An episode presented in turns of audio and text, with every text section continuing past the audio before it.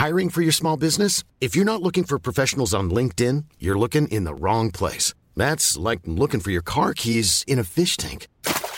LinkedIn helps you hire professionals you can't find anywhere else, even those who aren't actively searching for a new job but might be open to the perfect role. In a given month, over 70% of LinkedIn users don't even visit other leading job sites. So start looking in the right place. With LinkedIn, you can hire professionals like a professional. Post your free job on linkedin.com slash people today. Bonjour, je suis Agathe Le Caron. Bienvenue dans Aix, le podcast qui vous parle d'amour au travers d'histoires toujours extraordinaires. Quand on vit le pire, on est parfois en dissociation, on est à côté de soi.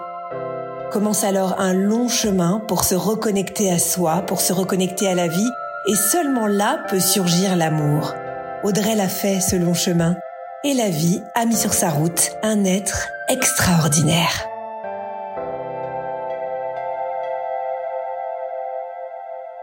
J'ai 23 ans, je sors d'une histoire qui a duré plusieurs années, enfin ça a été très décousu puisque je rencontre un garçon, j'ai 17 ans et demi.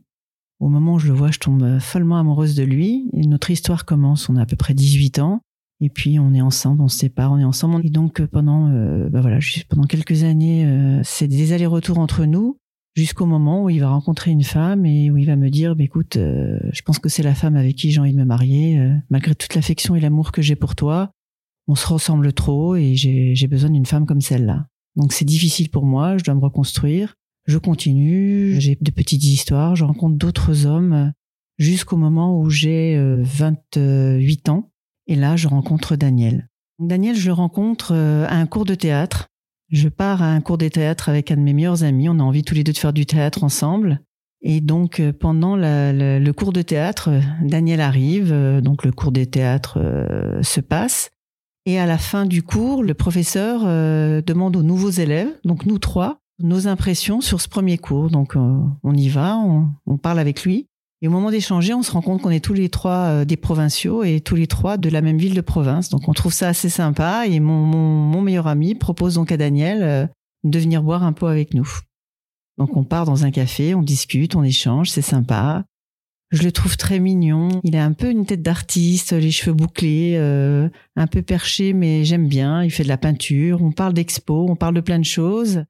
Mon copain me dit, bah viens, on le, raccompagne chez lui, on le raccompagne, on prend son numéro de téléphone et je lui dis, bah écoute, euh, à la prochaine expo où je vais, euh, je t'appelle et on y va ensemble. On se revoit, on part à cette expo ensemble et c'est comme ça que notre histoire commence.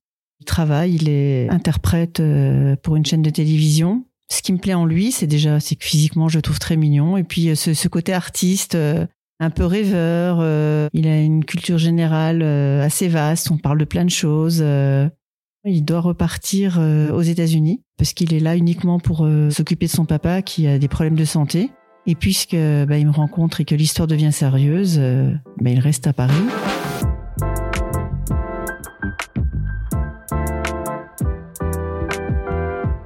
bout de quelques mois, euh, on décide de vivre ensemble. Et à la suite de ça, on a envie aussi d'avoir des enfants ensemble parce que moi j'ai déjà 28 euh, ans, lui il a 6 ans de plus que moi. Et on décide de, se marier et de faire les choses dans l'ordre. Et on organise notre mariage.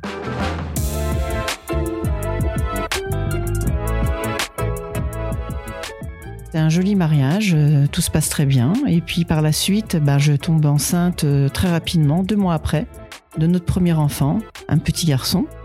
Et euh, je commence à découvrir que mon mari a, un rapport à l'argent très particulier. Étant donné qu'on a un compte commun, je dois commencer à justifier euh, tout ce que je dépense. Je découvre qu'il est radin.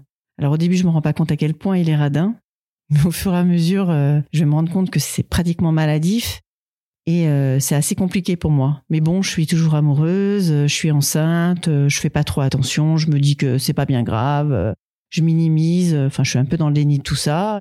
Et donc euh, notre premier enfant euh, naît au mois de février et trois ou quatre mois après, j'ai un retour de couche et je retombe enceinte.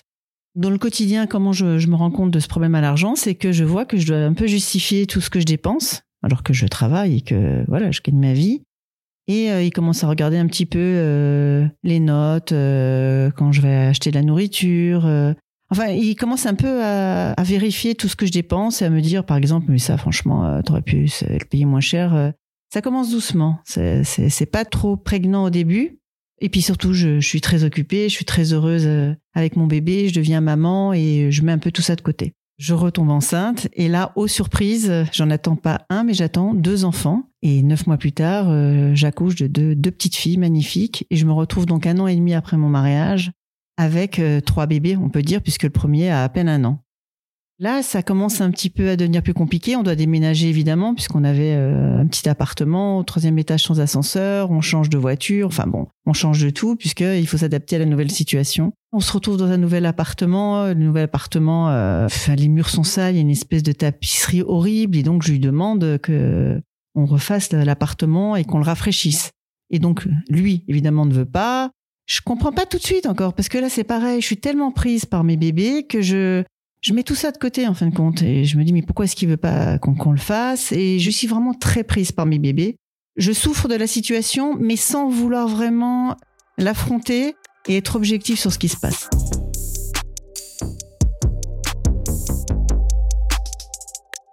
Par la suite, bah, la problématique d'argent se fait de plus en plus euh, forte, dans le sens où quand on part en vacances, eh ben voilà, on va prendre une petite location la moins chère possible. Les restaurants, ben faut les oublier. On va aller acheter plutôt à manger dans les grandes surfaces euh, que chez le primeur du coin, alors que c'est beaucoup plus simple. Il va falloir prendre la voiture pour aller dans la grande surface. Les sorties et les activités avec les enfants, c'est pareil, on doit restreindre. Donc là, ça devient vraiment, vraiment pesant pour moi. Bien évidemment, ça engendre des conflits entre nous parce que de toute façon, je réagis, ça me pèse, je peux pas faire ce que je veux quand je veux, ça me pèse de plus en plus. Quand on part en vacances, euh, ça crée des tensions entre nous. Je suis frustrée, donc il y a quand même des choses que je fais malgré le fait qu'il n'ait pas envie. Donc bien évidemment, même quand je fais les choses et qu'il n'en a pas envie, ça génère euh, des tensions et euh, les vacances sont pas vraiment des vacances. Alors lui, il n'admet pas du tout qu'il est radin. Il dit que c'est parce que euh, comme on a, un budget, enfin à nous deux, qui est pas énorme, il faut faire attention et que s'il avait énormément d'argent euh, ou plus d'argent, euh, il serait pas aussi regardant. Et donc il minimise tout le temps et il est complètement dans le déni de, de sa maladie parce que pour moi c'est vraiment maladif. C'est vrai que je me remémore que quand on s'est rencontrés, la première année, quelques mois après nous être rencontrés, avant de nous marier, on est parti en vacances. Et je sais pas ce qu'il m'avait raconté. Moi, j'étais amoureuse, complètement naïve à l'époque qui pouvait pas payer son billet d'avion pour partir en vacances, et donc c'est moi qui ai payé nos deux billets. C'est vrai que j'aurais dû réagir, c'était vraiment euh, une preuve euh, criante de ce problème, mais voilà, c'était encore euh, la première période où j'étais encore dans ce déni, où j'avais envie de construire ma vie, que je le trouvais mignon et que je me disais que voilà, on pourrait être heureux ensemble. Donc le temps passe. Euh, alors il y a le côté radin qui est pesant, mais il y a aussi le côté euh, on n'a pas du tout la même façon d'éduquer nos enfants. Il n'est pas simple, il est assez stressé dans l'éducation, il est assez stressé surtout. Euh, même quand le ciel est bleu, il va trouver trois nuages. Et donc moi qui suis plutôt quelqu'un d'optimiste et de joyeuse, c'est compliqué parce que même ma spontanéité, je suis en train de la perdre, étant donné que quand je parle, que quand je veux faire quelque chose avec mes enfants ou même avec mes amis, c'est compliqué. Au fur et à mesure, mes amis et ma famille n'ont plus envie de venir chez moi parce qu'il est, il fait des réflexions, il n'est pas agréable, il n'est pas toujours hospitalier quand les gens viennent chez moi et euh, tout mon entourage commence à, avoir envie de me voir, mais plutôt en dehors de chez moi euh, quand il n'est pas là.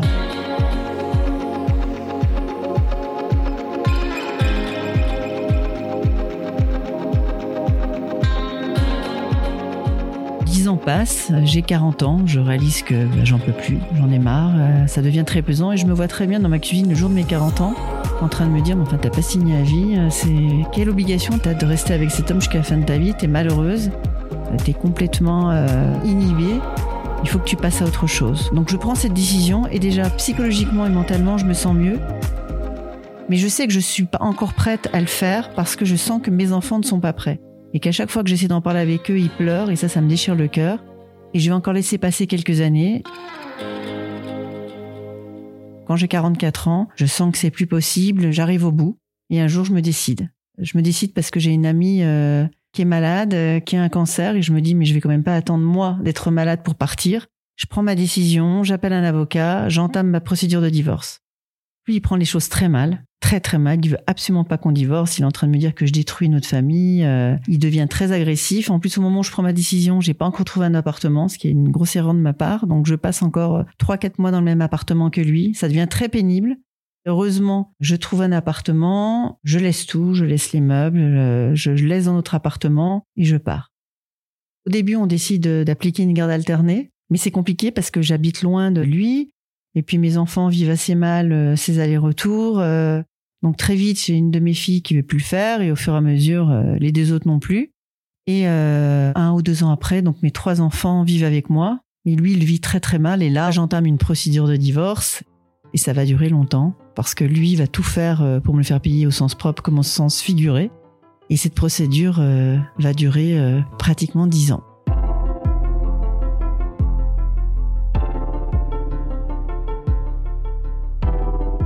Moi, la première année de la séparation, j'ai qu'une envie, c'est juste d'être tranquille. Donc pendant un an, je sors très peu. Je suis chez moi, je suis bien, je me détends. Plus j'habite dans un appartement qui est en face d'un jardin. Je m'implique dans mon appartement, je décore. Je vois mes amis, bien sûr, mais j'ai, pas du tout envie de rencontrer quelqu'un. J'ai juste envie de souffler et d'être calme, sereine. Et donc à ce moment-là, euh, une de mes filles va se marier. Donc euh, évidemment, je suis très heureuse pour elle, parce que c'est vraiment une belle histoire d'amour et un beau mariage d'amour. Mais c'est un premier enfant qui quitte la maison, donc je, sens le vide, même si les deux autres sont présents. Et là, à nouveau, j'ai envie de rencontrer quelqu'un. Et donc je m'inscris sur un site de rencontre. Et là, je commence à discuter avec Marc. J'aime bien les échanges qu'on a. Je sens que c'est un homme très intelligent, très pertinent dans ses échanges par écrit. Et à bout de quelques jours, euh, on décide de se rencontrer. Il vient me chercher, il m'emmène euh, dans un café, un café-restaurant, on s'installe, on commence à discuter. Il est 9 heures du soir et là je suis en face de cet homme et tout s'arrête. C'est-à-dire que j'ai mis mon téléphone euh, dans mon sac. La discussion va durer euh, à peu près 4 heures. Je suis complètement subjuguée par cet homme, j'oublie tout.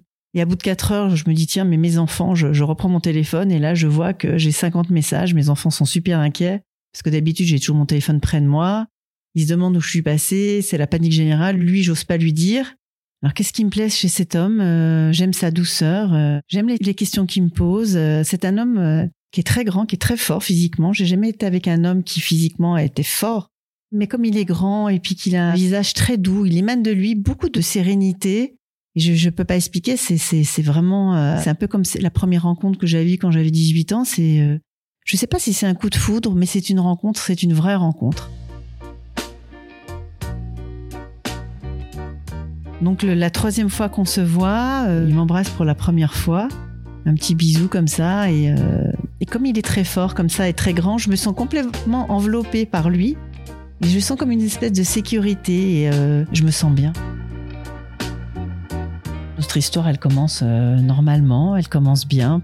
C'est pas quelqu'un qui dit je t'aime facilement, pas du tout. Il va être dans l'épreuve, dans l'attention, dans la générosité. Et il est très généreux euh, dans plein de choses. Il est très attentionné sur des petits détails. Il va venir chez moi, il va voir qu'il me manque, je sais pas moi, euh, un ouvre-bouteille. C'est peut-être idiot, mais le lendemain je l'ai. Euh, il voit que mon petit-fils n'a pas de chaise haute. il va courir chez Ikea acheter la chaise haute. Il est vraiment très attentionné sur tous les petits détails pour que mon quotidien soit beaucoup plus simple. Donc ces trois mois où il est très froid, on est en septembre 2018. Et là, jusqu'au mois de février 2020, c'est juste merveilleux. Tout se passe très bien. Il s'entend très bien avec ses enfants. Je m'entends très bien avec les siens. Nos familles des deux côtés euh, s'apprécient beaucoup. On a toutes les deux de la famille à l'étranger, donc on voyage ensemble, on va voir nos familles. Euh, tout se passe très bien. Et moi, je me dis que c'est l'homme de ma vie. Je me projette avec lui. D'ailleurs, euh, on a ce projet de partir vivre ensemble à l'étranger. Et je me projette complètement. Je me dis, ça y est, alors c'est un peu compliqué parce que vivre à l'étranger, ça veut dire laisser mes enfants en France, mais ils sont grands et je me dis bon bah je ferai des allers-retours, c'est pas un problème. Parce que lui il est euh, il est franco-israélien. Donc il avait acheté un appartement en Israël, donc il était question qu'on parte vivre en Israël. Moi j'ai mon papa en Israël, j'ai aussi beaucoup de famille là-bas. Moi j'adore ce pays, donc c'était un compromis pour moi de vivre entre les deux pays et que nous vivions ensemble. Et donc là, on arrive en 2020. On commence bien sûr à entendre parler du Covid. On est assez stressé. On essaie de faire attention. Janvier, février.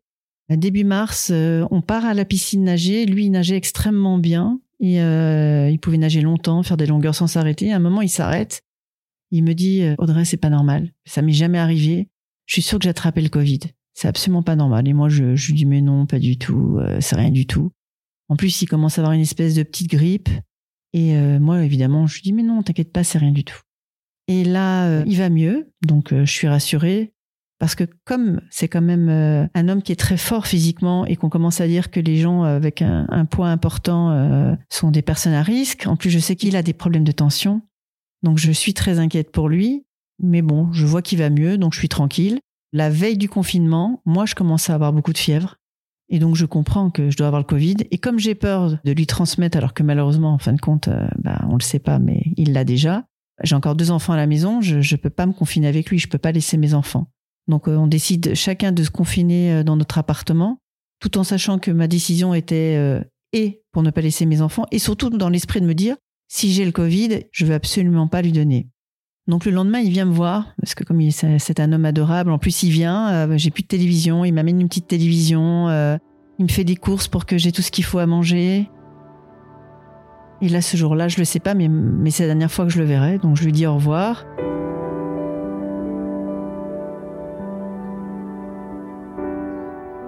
Il rentre chez lui et euh, à partir du lendemain, il commence lui aussi à nouveau à avoir de la fièvre. Mais le problème, c'est qu'il commence à avoir des quintes de tout de plus en plus fortes. Il commence à avoir de plus en plus de fièvre. Moi, je m'inquiète pour lui. Je l'appelle toutes les heures. Il m'envoie des photos de la température. Il mange un peu.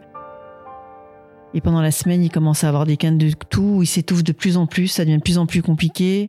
Il commence à aller voir un médecin. Évidemment, à ce moment-là, on ne sait pas du tout euh, soigner le Covid, donc on lui donne du doliprane.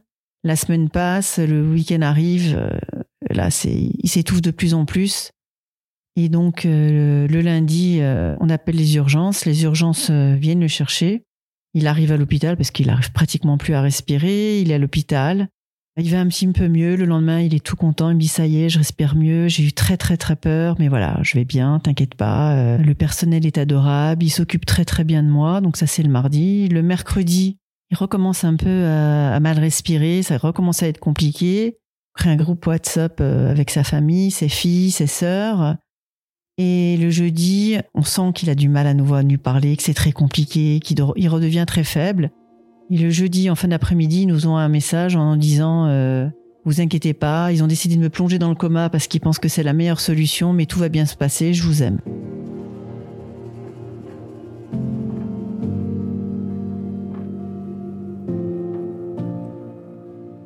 Là, moi, je suis dans un état de stress euh, énorme.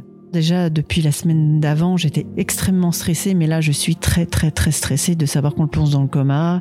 Évidemment, je me dis que les médecins vont savoir gérer la situation. On a toujours confiance dans le corps médical, mais quand même, on est tous et toutes euh, hyper stressés. Je me sens extrêmement impuissante. Je peux pas bouger. Je peux pas aller le voir à l'hôpital. Moi, je suis la référente euh, au niveau des nouvelles. Une fois que moi j'ai eu quelqu'un au téléphone, je retransmets euh, les nouvelles à sa famille. Temps en temps, une de ses filles arrive aussi à avoir un des médecins. Ça dure à peu près une dizaine de jours et arrive euh, le 2 avril. Chaque jour, euh, on enregistre avec ma fille euh, ce que disent les médecins. Comme ça, moi, je retransmets à toute sa famille où, il en est précisément dans son état de santé. Et donc, ce fameux 2 avril, le médecin m'appelle, commence à m'expliquer exactement ce qui se passe. On l'a encore retourné sur le dos. Et là, elle me dit, bah, il y a un caillot de sang euh, qui part de sa jambe, euh, il monte, il monte au cœur, euh, le cœur est atteint. Et là, enfin, je veux bien croire que tout le monde est paniqué, mais elle m'annonce comme ça, très froidement, bah voilà, le cœur s'est arrêté. Je suis désolée, on n'a rien pu faire.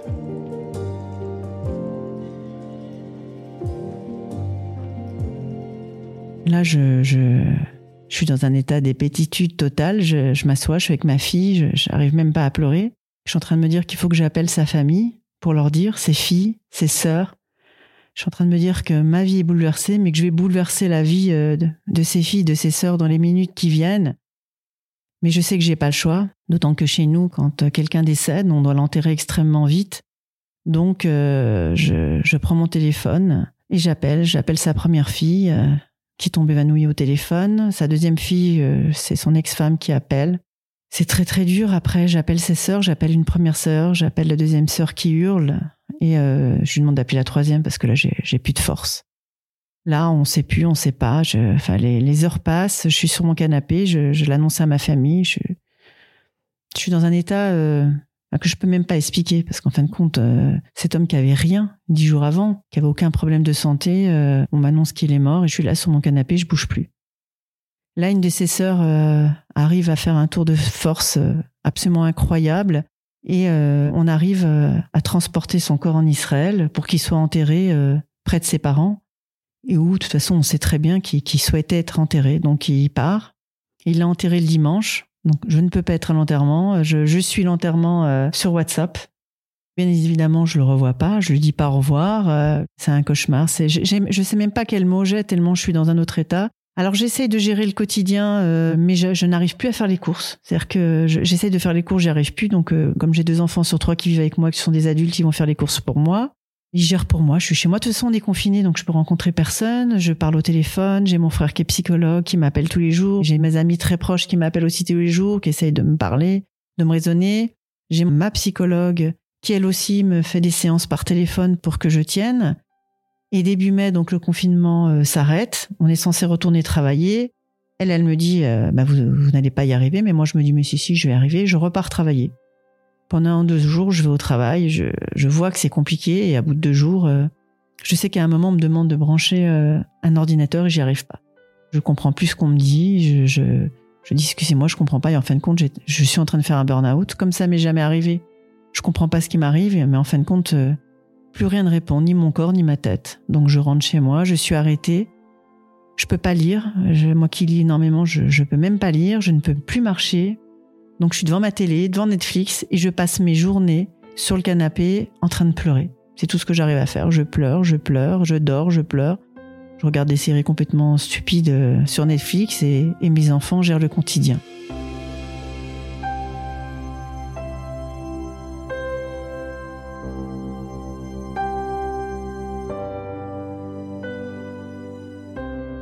Faut dire que par contre, euh, à côté de ce grand malheur, euh, ma fille euh, accouche de son deuxième enfant.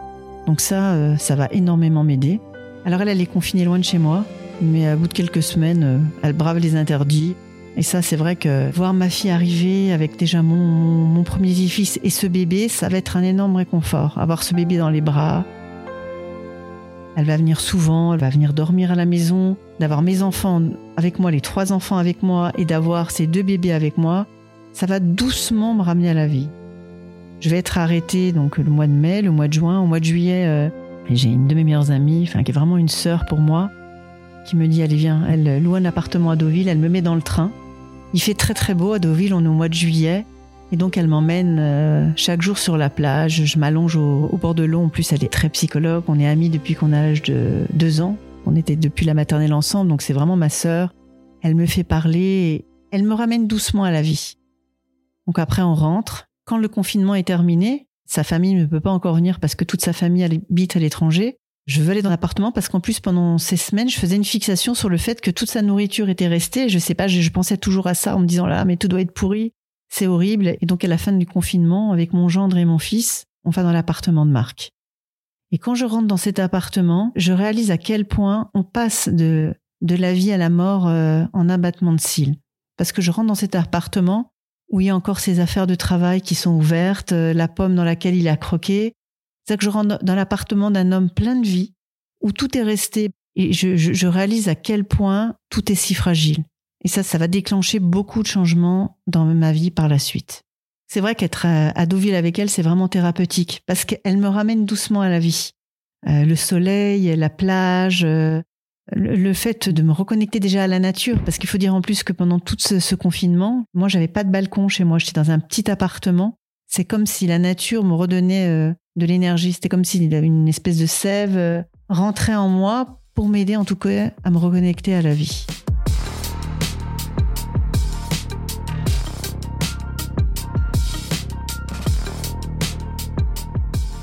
Après, je, repars en vacances au mois d'août chez mon frère qui est psychologue, euh, avec sa compagne qui est thérapeute. Ils vont m'aider. Ils m'aident même, ce qui est fou, à marcher. C'est-à-dire que je ne savais presque plus marcher. Donc mon frère m'emmène en randonnée et m'aide à marcher. Après, je pars voir ma maman, etc. Je recommence à travailler. D'abord trois jours, après quatre jours, après cinq jours. Doucement, mais sûrement, donc je reprends connexion avec la vie. Euh, j'ai mes enfants, j'ai mes petits-enfants, j'ai mes amis. Heureusement, je, je suis entourée. Je recommence à sortir. Mais bon, on est dans une période où c'est assez fragile. En même temps, j'accepte. Euh, je crois que ma foi m'aide beaucoup. Parce que je sais que dans ma religion, euh, on dit que Dieu décide du jour de naissance et, du jour de décès des gens. Et je me dis que ben si c'était le jour où il devait décider, il serait peut-être décédé d'un accident de voiture ou d'une crise cardiaque ou je ne sais quoi. Donc on va dire que ça m'aide, mais en même temps, bien sûr, ma période de deuil fait que je passe euh, par toutes les phases, par la colère, par l'abattement. J'ai un besoin de, de, rentrer dans un nouveau projet. Et c'est ça qui va m'aider parce que ce qu'il faut que je dise aussi, c'est que Marc me disait toujours, Audrey, pour avancer dans la vie, il faut des projets. Marc me dit, je sens que tu t'essouffles et je pense que ce serait bien que tu fasses un bilan de compétences pour voir vers quoi tu pourrais aller. Et j'avais commencé ce bilan de compétences quelques jours avant que l'on soit confiné. Et donc, bien évidemment, après, je l'ai arrêté. J'avais absolument psychologiquement et mentalement, j'étais dans l'incapacité de le faire. Et quand j'ai commencé à aller un peu mieux au mois de septembre, je me suis dit, voilà, ça, ça va être un projet. Donc, je le fais pour moi et je le fais aussi en me disant, c'était un des derniers conseils que Marc m'avait donné et je me dis, ben voilà, c'est un cadeau qui m'a fait que de me dire qu'il fallait que je le fasse, donc je vais le faire. Je fais ce bilan de compétences.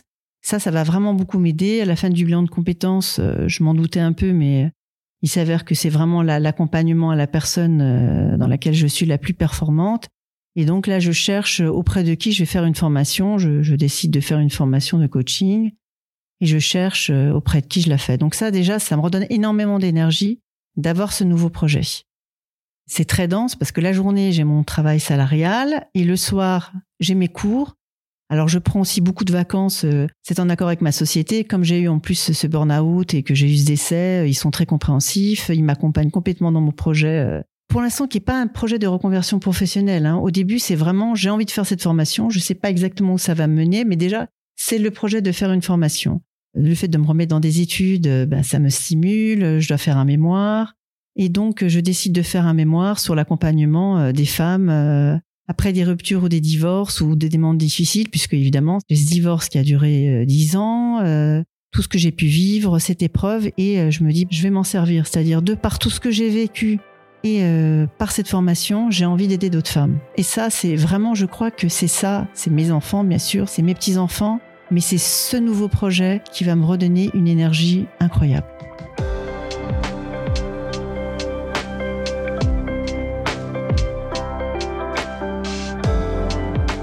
Je termine mon mémoire, je termine ma formation, euh, je passe cet examen, je suis certifiée, j'ai des très bonnes notes, je suis très heureuse. Euh, ça me redonne en plus une grande confiance en moi. Il faut dire aussi que c'est une formation qui va beaucoup changer ma façon de penser, puisque c'est quand même des neurosciences.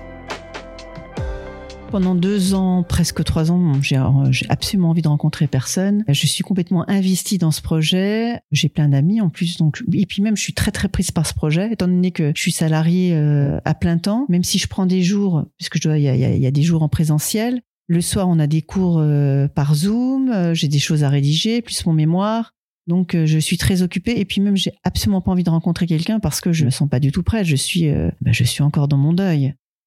J'annonce à mon travail que je désire partir puisque je désire euh, m'investir à 100% dans mon projet d'accompagner des femmes euh, dans mon coaching. À ce moment-là aussi parallèlement, je me dis bon bah peut-être que est-ce que j'ai pas envie de rencontrer à nouveau un homme? Donc je me rends inscrit euh, sur un site internet et là pendant plusieurs mois, je vais rencontrer peu d'hommes mais je rencontre des hommes que je trouve complètement inconsistants et je suis vraiment très déçue par tous les hommes quand je rencontre. Et on arrive au mois de novembre et je me dis franchement, je vais arrêter, c'est une perte de temps, d'autant plus que j'ai un autre projet aussi, puisque je change tout, c'est j'ai le projet de déménager également qui va me prendre beaucoup d'énergie. Donc entre mon projet professionnel et mon projet euh, personnel de déménager, je me dis c'est pas le moment.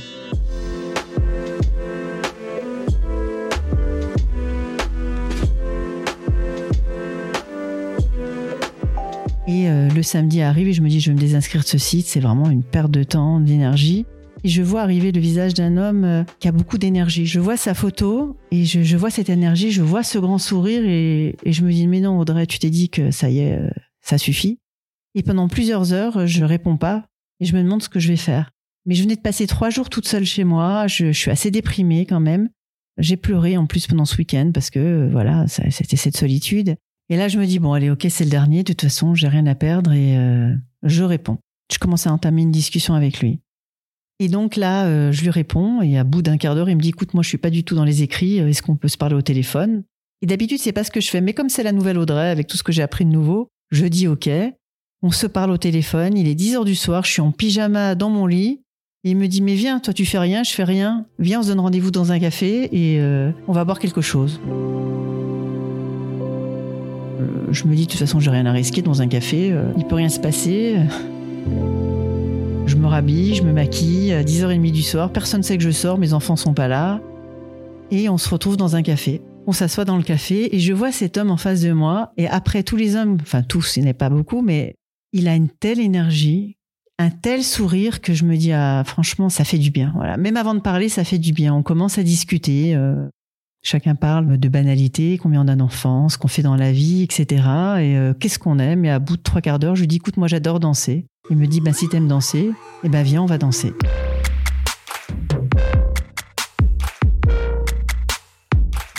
Et donc là on part danser. Je me retrouve à minuit, une heure du matin, on est en train de danser tous les deux, euh, et c'est génial, quoi dès le début, il me sort complètement de ma zone de confort et j'adore quoi. Déjà, j'ai beaucoup changé euh, depuis la mort de Marc parce que l'électrochoc a fait que je sais qu'aujourd'hui, euh, bah, la vie est précieuse et que du jour au lendemain, on peut ne plus être là. Mais là, en plus, avec cet homme, alors là, ça part à mille à l'heure. Eric m'embrasse et vraiment, dès le début, euh, bah, j'apprécie ce baiser. Je me sens bien. Dès le début, je me sens bien, de toute façon, avec cet homme. Parce que c'est de l'intuition, je ne sais pas. Je crois beaucoup aussi au, pot à pot, c'est-à-dire que quand cet homme euh, me tient la main, tout de suite je me sens bien avec lui, je me sens en confiance en fin de compte. Je, sens que cet homme euh, ne peut me faire que du bien. Donc je rentre chez moi complètement excitée, je, rigole toute seule un peu comme une gamine parce que personne ne sait que je suis allée danser jusqu'au milieu de la nuit. Euh. ouais, comme une gamine, je me couche. c'est très rigolo quoi. Je me sens emportée par ça et dès le lendemain, on, se revoit, on dîne ensemble et là commence notre histoire.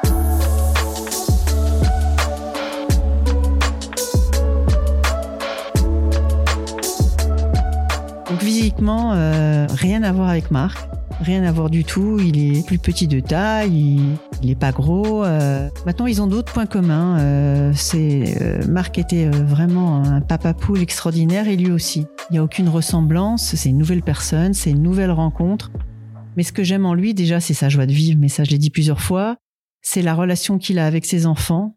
J'aime les hommes qui assument leurs responsabilités. D'autant plus que lui, il a dû s'occuper de ses filles seul. Et euh, il adore ses enfants, il adore sa famille, il a un sens de la famille que j'aime énormément. Et puis il a ce sens de la fête, il aime sortir, euh, il a beaucoup d'amis. Euh, enfin, c'est vraiment un rayon de soleil qui rentre dans ma vie. Petit à petit, bah, je m'attache à lui. je sens que je suis en train de tomber amoureuse. j'ai pas peur de la relation en elle-même. Je pense que ce qui pourrait me faire plus peur aujourd'hui, c'est de le perdre, parce que j'ai quand même ce traumatisme-là. Bien entendu, il est, au courant de mon histoire. Euh, lui aussi me raconte ses histoires euh, précédentes. Euh, et donc, on est complètement transparent sur notre passé, sur notre présent. Et du coup, c'est une relation, mais très facile, quoi. Parce que c'est quelqu'un de très franc, de très honnête, de très spontané, qui va pas cacher les choses, qui va dire les choses simplement. Et ça aussi, c'est ce que j'aime en lui, c'est que il n'y a pas de non-dit, il n'y a pas de tension. Avec lui, c'est très facile. Et du coup, je me sens très bien dans cette relation. J'en reviens pas, toi. Je pensais pas à nouveau pouvoir rencontrer euh, une personne euh, qui a autant de qualités. Et euh, je me dis, c'est merveilleux. C'est merveilleux d'avoir rencontré cet homme.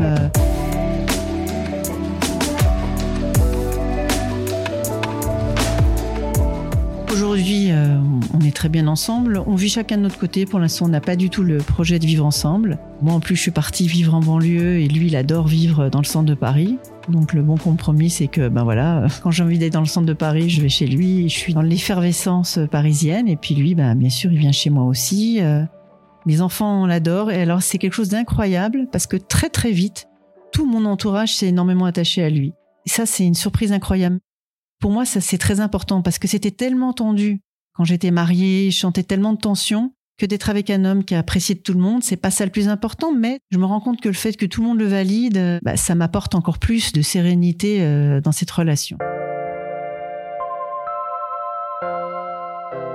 Aujourd'hui, nos projets, euh, c'est d'être ensemble. On parle pas encore de vivre ensemble. Ça arrivera peut-être un jour, hein. mais on est très heureux ensemble. On est amoureux. Euh, on a envie de voyager ensemble. On a envie de faire plein de choses ensemble.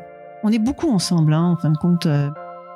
C'est vrai que j'avais envie de témoigner aussi de ça parce que je pense qu'il mérite vraiment que je dise à tout le monde à quel point euh, bah, c'est un homme merveilleux.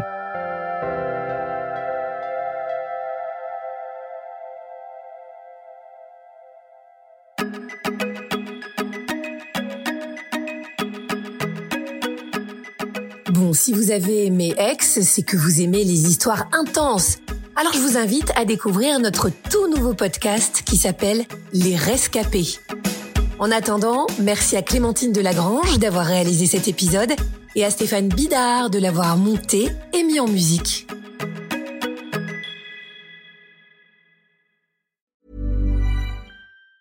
Hey, it's Danny Pellegrino from Everything Iconic. Ready to upgrade your style game without blowing your budget? Check out Quince. They've got all the good stuff, shirts and polos, activewear and fine leather goods, all at 50 to 80% less than other high-end brands. And the best part? They're all about safe, ethical and responsible manufacturing. Get that luxury vibe without the luxury price tag. Hit up quince.com slash upgrade for free shipping and 365 day returns on your next order. That's quince.com slash upgrade.